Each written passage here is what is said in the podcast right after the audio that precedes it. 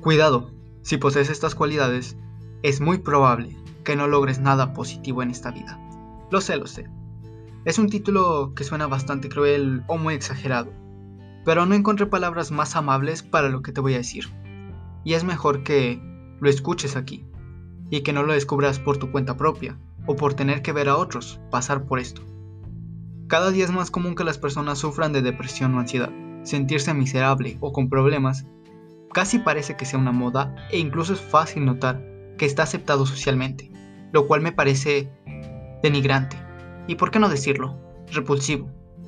Esos comportamientos son algo que no quieres en la vida, porque es incómodo, es innecesario. Solamente un pequeño paréntesis antes de empezar. Debo decirte que este podcast es para que identifiques algunos de estos comportamientos para de esa forma eliminarlos y poder sentirte más alegre, más vivo pero, además, debo advertirte algo sobre la felicidad. La verdadera felicidad no tiene que ver con el éxtasis, ni mucho menos con estar siempre con una sonrisa en la cara, no. ¿Por qué? Bueno, debido a que esas son emociones, las cuales son muy intensas y dirigidas hacia un estímulo. Pero ¿qué pasa cuando el estímulo se acaba? Pues se tratará de buscar hasta extremos de que a veces puedes poner tu vida en riesgo o la de otros por estar buscando esos mismos estímulos que te hacían sentir feliz. Por otro lado, un estado de ánimo que es algo no tan intenso y sin no es tan intenso, pero sí lo es. A ver, ¿qué me refiero con esto? A que es más duradero y por tanto no vas a sentir lo mismo que cuando sientes una emoción es algo más duradero, es, es un estado. Y este no tiene que ver con un evento o un estímulo en específico. Este es más estable y por tanto dura más. ¿Por qué menciono esto? Porque la felicidad es posible que tú ya la tengas, o al menos una parte. ¿A qué me refiero con esto? La felicidad que yo te quiero enseñar a obtener por medio de estas podcasts es precisamente a que estés calmado, a estar en paz contigo mismo, en saber que haces lo correcto y que te riges por tu propia moral, como a su vez por la capacidad de poder ayudar a otros y de tener una mejor vida. Esa es la felicidad que te quiero enseñar por medio de estas actitudes negativas que debes eliminar. Porque es algo más que debes saber. La felicidad no se, no se gana, no se obtiene, no. Simplemente lo que haces es reducir la cantidad de problemas, la cantidad de efectos negativos que pueden estar en contra tuya. Eso es lo que te quiero enseñar. La felicidad no se busca, la felicidad no se encuentra, simplemente eliminas problemas y, aquí está lo importante, lo que tú quieres es paz. No quieres sentirte alegre todo el tiempo, no quieres estar en fiesta todo el tiempo, no, Tú lo que quieres es estar tranquilo. Sin importar lo que pase, estar tranquilo. Esa es tu felicidad, la felicidad que yo te quiero enseñar aquí. Así que una vez que aclaro todo eso, te invito a que te pongas en un lugar cómodo, que lo escribas si lo ves necesario. Y pues nada, empecemos de una vez. Número 1. Victimizarse. El creer que el universo o que alguien conspira en contra tuya. Que todos siempre van a querer tratar de quitarte, atacarte, humillarte como de culpar a otros por cosas que tú mismo provocaste. Que aclaro, aunque te puede suceder que alguien quiera hacerlo, la diferencia que justamente hace la diferencia está en ti mismo. Porque el pensar que en esto siempre te va a quitar mucha energía, mucho tiempo, que fácilmente puedes aprovechar en otras cosas más productivas. Así que desde hoy te invito a que te digas y hagas y te hagas cargo de tus problemas como también de las soluciones y para aquellos que quieran dañarte o afectarte en cualquier ámbito, te prepares física, mental, espiritual y emocionalmente para que cuando llegue el día estés preparado y listo para afrontarlo. Tú no quieres estar en una paranoia constante. Tú lo que necesitas es estar alerta. Victimizarse, sentir que la gente está en contra tuya, es una pérdida de tiempo. Quejarse Número 2. Quejarse y sin hacer o proponer nada. Está claro que todos tenemos algo que nos molesta o nos incomoda Pero lo verdaderamente crucial aquí es hacer o planear algo para resolverlo porque de lo contrario solamente estamos aventando nuestra basura a otras personas y precisamente aquí es cuando comienza lo grave, porque no solamente te afectas a ti, sino que a otros que están a tu alrededor.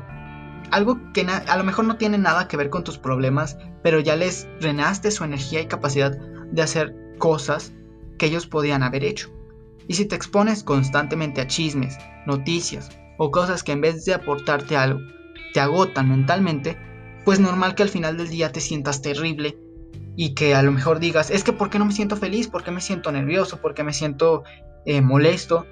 ¿Lo has pensado alguna vez? Deja de ver noticias, deja de hablar de chismes y en general, deja de quejarte. Número 3. Conocer mucho y hacer poco, o hacer mucho y conocer poco. Esto es como una ley de uso. No solamente funciona en tu persona, sino que en tus finanzas, en tu salud e incluso en tus relaciones personales porque todo que no esté en constante flujo de cambio, de movimiento al final, va a terminar por morir o desperdiciarse. En resumen, no dejes de acumular por acumular, pero también es necesario que te mantengas activo no solamente en tu persona, ya sea leer, este, estudiar, aprendiendo algo nuevo. Cada día puedes aprender algo, pero también es importante que utilices todo aquello que sabes, que aprendiste, porque aquello que no se usa termina por, terminará por olvidarse. Y si a lo mejor dices, ok, pero no tengo la suficiente conocimiento como para poder llevarlo a la práctica, entonces comparte todo lo que sabes. A lo mejor todavía no eres mayor de edad y por tanto no puedes hacer tales cosas, pero puedes compartir lo que sabes con otras personas. A lo mejor ya eres un adulto, ya estás independizado, ya puedes hacer lo que sea. Ok, entonces hazlo. Número 4 no tener propósito. Porque sin propósito, simplemente estás vagando sin un rumbo fijo, así que proponte metas, planteate objetivos y finalmente, cúmplelos. Cumple con tu palabra. Número 5. Preocuparte por lo que otros digan de ti. Hacer esto, al igual que muchos de los anteriores, es una pérdida de tiempo. Todo el esfuerzo mental que utilizas para eso de decir, ah, es que tal persona me dijo esto, pienso que esta persona está pensando algo negativo en contra mía. Es una pérdida de tiempo, es un esfuerzo mental que fácilmente podrías usar para algo de mayor provecho.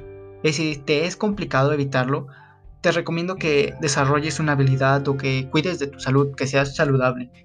No necesariamente tienes que hacer deporte, que te lo recomiendo muchísimo, pero también puedes leer, puedes meditar, un montón de cosas que te ayuden a cuidar de tu salud.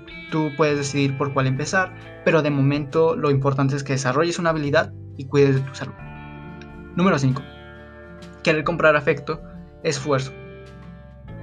Si piensas que nadie lo va a notar o que es algo que se tiene que hacer por obligación, entonces escucha esto con mucha, muchísima atención, porque te hace falta. El mejor regalo que le puedes dar a las personas es tu tiempo. Pero para ello tienes que hacer que valga tu tiempo. ¿A qué me refiero con esto? Tienes que tener una buena vida que sea capaz de compartir a otro. Los regalos son importantes, claro, pero es más importante recordar ese pequeño detalle de que el regalo se hace sin ninguna razón aparente, de que porque te acordaste de la persona, porque viste algo que le gustaba y que por X o Y motivo no lo compró, Ahora, sobrecomprar esfuerzo es algo similar, pero este es más peligroso porque al hacerlo no solamente quedas mal, sino que atraes a personas que pueden hacerte verdadero daño, chantajeándote o similares. El esfuerzo no se compra, eso aplica en toda situación, ya sea en el trabajo, que a lo mejor quieras darle un regalito al jefe con la esperanza de que él te suba de puesto, con amigos, o con tu pareja porque dices, ah, si le doy regalos va a pensar que yo soy buena persona, me va a notar. No, no, simplemente no.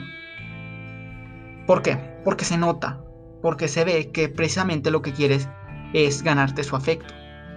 ¿Y qué pasa si alguien lo llega a notar? Bueno, si es una buena persona, muy probablemente le vas a asquear y se va a alejar de ti. No importa si tienes buenas intenciones o, o malas intenciones, se va a alejar de ti. En cambio, si es una mala persona, ¿Qué entendemos por buena y mala persona? Bueno, una buena persona es alguien que simple y llanamente quiere lo mejor para él y para otras personas. Pero no necesariamente tiene que actuar siempre como diciendo, ah, voy a donar, voy a hacer tal cosa. No, simplemente quiere lo mejor para él, hace lo mejor para él y si lo ve necesario, ayuda a otras personas. Eso es una buena persona. ¿Qué es una mala persona? Ah, una, buena, una mala persona precisamente es lo contrario. Quiere lo mejor para él, pero no quiere dar nada a cambio. E incluso cree que es bueno quitárselos a otro y que es justo quitárselo a otros porque él no tiene suficiente como otros tienen. Eso es una mala persona. Que a lo mejor tienen como mantra personal, ¿qué le puedo quitar a esa persona? ¿O qué me puedo ofrecer a esa persona a mí como para que verdaderamente yo le apoye? Eso es una mala persona. Y es muy probable que atraigas ese tipo de personas. Y finalmente, te va, te va, te va a explotar en la cara si, si no cuidas ese tipo de detalles. Simplemente. Número 7. No compartir este podcast. no, es broma. Aunque te recomiendo que lo hagas. De verdad, compártelo con todas las personas que tienes. Pero el número 7 es querer obtener más de lo que das. Precisamente, una buena persona siempre va a querer dar más o la misma cantidad de lo que tiene. Es cierto que para ayudar a otros primero hay que empezar por nosotros mismos. Sería incoherente el decirte lo contrario. Pero tienes que saber que lo importante no está en hacer lo que todos hacen, sino que en aquello que pocos hacen. Y es en esa es una de esas cosas que pocos hacen, el querer ayudar a otras, el querer ofrecer más de lo que recibes.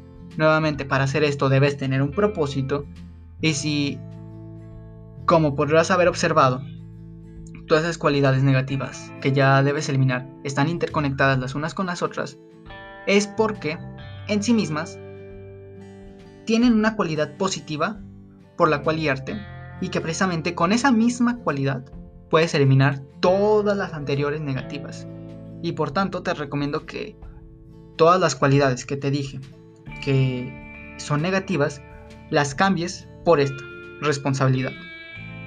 Exactamente hace falta tomar responsabilidad de nuestras acciones. Y en el momento en el que te das o culpas a alguien de tus problemas, es cuando te abandonas a ti mismo y a lo que representas. Pero ¿por qué alguien haría esto? Porque es fácil. Tomar responsabilidad nunca ha sido algo sencillo. Solo muy poco lo han hecho. Y son precisamente aquellos pocos los que también han logrado aquello que se proponen en la vida. Ámalos, odialos, pero han cambiado el mundo. Han cambiado su vida. Así que eso es todo de momento. Me despido y hasta pronto.